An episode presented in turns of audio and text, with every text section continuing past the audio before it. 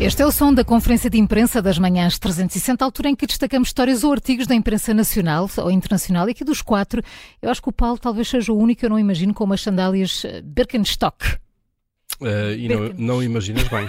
Uh, resto... Olha que eu já tive. Então, por isso mesmo, o Paulo é o único que eu não imagino. E também não. imagino o Juca ao fim de semana. Ah, sim, não o é? Juca também. Uhum. O Juca também é a pessoa para isso. Também é a pessoa para isso. Paulo, és o L mais fraco. Tchau, foi. Não faço, não faço revista de imprensa. É Faz já. Mas são elas, estas sandálias, o tema deste artigo na BBC.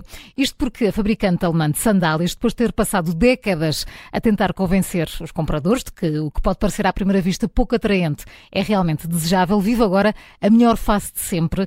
Aquilo que já foi por muitos considerado piroso, hum. hoje vale muitos milhões de euros e parece que até nisto o filme da Barbie ajudou. A extensão desse poder vai ser agora testada em Wall Street, já que as ações vão começar a ser negociadas na Bolsa de Valores de Nova York e partem com valores que são o dobro daquilo que valia há menos de três anos. A empresa, que tem raízes num sapateiro do século XVIII, encontrou os primeiros fãs entre os hippies, na década de 60. Eh, durante décadas, Birkenstock não era um sapato da moda, disse a repórter de moda do New York Times à BBC. Era algo que a sua tia mais hum, idiota, é assim que ela chama, um professor de ciências, usaria com meias, mas aos poucos começou a converter o mundo da moda, tendo depois o selo de aprovação da supermodelo Kate Moss, isto já nos anos 90. Entretanto, na última década, a empresa ganhou assim, um grande número de, de, seguidores com a pandemia e o ênfase no conforto, depois, através de colaborações com designers de moda e o aparecimento de celebridades como Gwyneth Paltrow e Frances McDormand a usarem Birkenstocks. Aliás, esta última até levou umas amarelas brilhantes aos Oscars em 2019. e com tudo isto, só no ano passado a empresa vendeu cerca de 30 milhões de sapatos. Bem. 30 milhões a, solidez da marca atingiu uma espécie de, de auge depois da aparição no filme Barbie, onde a personagem principal usou um par rosa das clássicas sandálias de duas tiras e só isso fez triplicar as vendas depois do Bem, filme Barbie. Incrível, é, incrível. É? Vários consumidores entrevistados pela BBC dizem que uh, o apelo das Birkenstock vai, vai durar mesmo que saiam de moda, desde que as sandálias se mantenham confortáveis, nada os fará deixar de as usar. O artigo é extenso, há muito para ler e também muitas fotografias para ver na BBC. Está muito giro este artigo. É, e, pronto, e são confortáveis. Pois são confortáveis. São. Começa-se assim e acaba-se nas croques, mas tudo bem.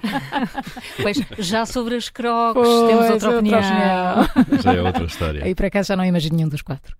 Com, Olha, com, com, croques. Uh, sim, também não. Também não. Uh, são ah, muito nem úteis. O Juca. Nem, nem o Juca, talvez. Não. E tu, Paulo? No Expresso, na revista, na revista deste fim de semana, uhum. um, um artigo que nos começa por fazer esta pergunta: quantos europeus falam uma segunda língua, além da língua hum, materna, materna, materna, se quiser? Língua oficial. É a língua oficial. O trabalho começa por nos dar uma estimativa de, de, de, de por Cristina Flores, que é diretora do Departamento de Estudos Germanísticos e Eslavos da Universidade de Minho. Ela diz que para aprender uma língua estrangeira precisamos, em média, de contactar com o idioma entre 5 e 6 horas semanais, isto durante um ano. Eh, e passado esse período, é provável que se tenham desenvolvido então conhecimentos linguísticos eh, em relação a essa língua estáveis, básicos, mas o estudo tem de ser eh, contínuo, obviamente, para se chegar e adquirir a fluência.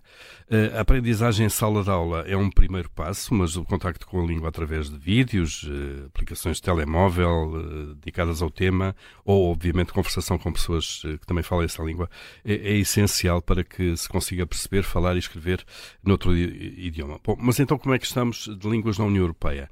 Sobre a aprendizagem, eh, os dados que há do Eurostat, eh, referentes ao início deste ano, dizem que em Portugal apenas 7% dos estudantes do ensino secundário estudam duas ou mais línguas estrangeiras. Só 7%? 7% estudam duas. duas. Portanto, uma porcentagem muito maior. Ou seja, a partir do décimo ano. A partir do, do décimo ano. Sim. Portanto, um, muitos ou quase todos estudarão uma, uhum. além de português, como é evidente, uhum. Uh, e só 7% duas ou mais línguas. Também aqui estamos no fundo da tabela da União Europeia. No Luxemburgo, por exemplo, o mesmo grupo de pessoas, estudantes de ensino secundário, 100% todos estudam duas ou mais. Em França, quase 100% também. Na Roménia, 99%. Uh, República Checa, 98% e por aí fora. A média da Europa já agora está nos 61%. Bom, porquê é que há este aparente desinteresse em Portugal associado à aprendizagem de línguas estrangeiras? A mesma especialista Cristina Flores ajuda a dar uma resposta. Ela diz que o que tem acontecido é que há uma grande percentagem da população, uh, sobretudo mais jovem, que fala uma segunda língua, que é o inglês, Um, e, e enquanto, uh, enquanto sobe a proficiência em, em, língua inglesa, desce o interesse em estudar outra, outra, outra língua, outro idioma. No fundo, as pessoas vão pensando que Basta já estão servidas, Sim. de alguma maneira, com um inglês razoável ou bom e, portanto, não precisam de ir a outro, ou espanhol, francês, o que quer que seja. Na prática, isto significa que qualquer jovem residente em Portugal com menos de 30 anos é um bom entendedor de inglês, mas, no fundo, fica-se por aí, nesta área de estudo, eh, e este fenómeno tem levado, de facto, ao decréscimo do multilinguismo uh, no país. Olhando aqui para os lados, eh, para os dados da, da, da, do Eurostat, então, aqui no segmento de adultos, se quisermos, uh, entre os 25 e 64 anos, olhando agora para quem não fala nenhuma língua estrangeira.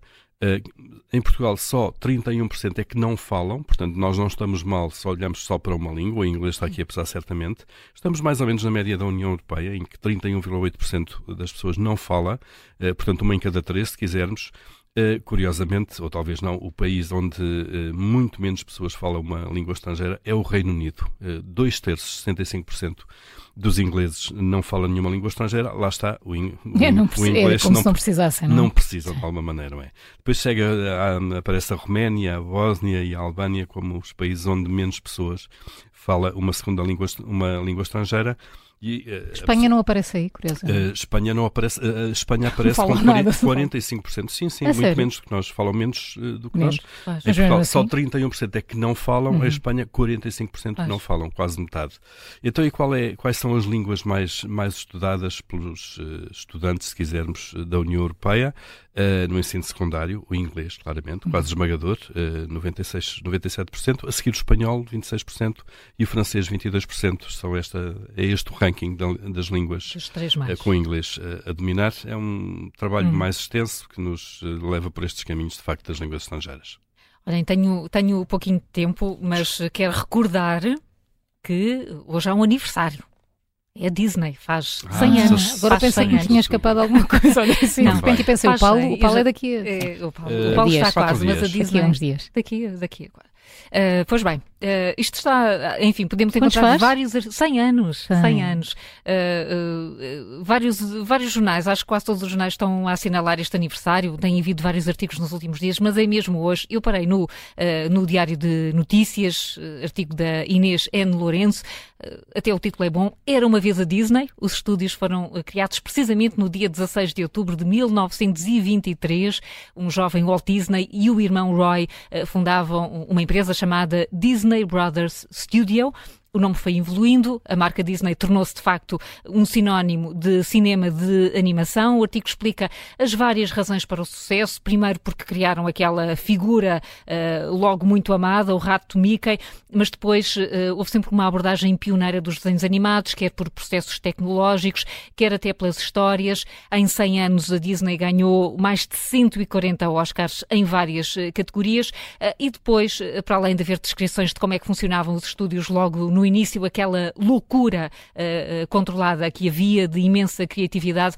O artigo termina com 10 clássicos da Disney, que começa com A Branca de Neve e os Sete Anões, em 1937. Há uma ronda, enfim, que nos faz viajar mesmo pelos grandes filmes da Disney, Pinóquio, Fantasia, Bambi, eh, e que termina em 2013 com o Frozen. Vale a pena perceber, e aquilo que sempre nos surpreende é como filmes uh, que ainda parecem ser tão, tão especiais, eh, já são tão, tão antigos, alguns deles com 50 e tal anos. Mas mantêm-se sempre. Continuam é? a manter-se e, é e, as, e, as, crianças de cada uhum. geração continuam a adorar. Os pais continuam a mostrar aos filhos, é impressionante. É? é, e eles continuam a gostar. Está no DN. Sim. Conferência de imprensa das manhãs 360. Se não ouviu desde o início, esta edição junta-se às anteriores dentro de instantes. Fica disponível em podcast.